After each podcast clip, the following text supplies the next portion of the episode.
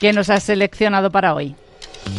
Hoy yo sigo insistiendo, sigo largo de bancos. Nos ha ido muy bien y es el segundo mejor sector lo que va a hacer ejercicio en Europa. Pero fíjense, con subida de tipo, con márgenes de intermediación subiendo, con niveles de rentabilidad sobre fondos propios, los ROEs y los ROTES subiendo, con una mora que todavía sigue contenida a pesar de que pueda subir algo y con unos niveles de solvencia extraordinarios, el sector financiero es de los que nos da más visibilidad en este entorno tan, tan complicado. Por lo tanto, a pesar de que hay otros sectores que tienen un, grado, un potencial enorme, como el sector autos o la tecnología, yo me quedo con seguir largos en el sector eh, bancario y sobre todo banca comercial europea.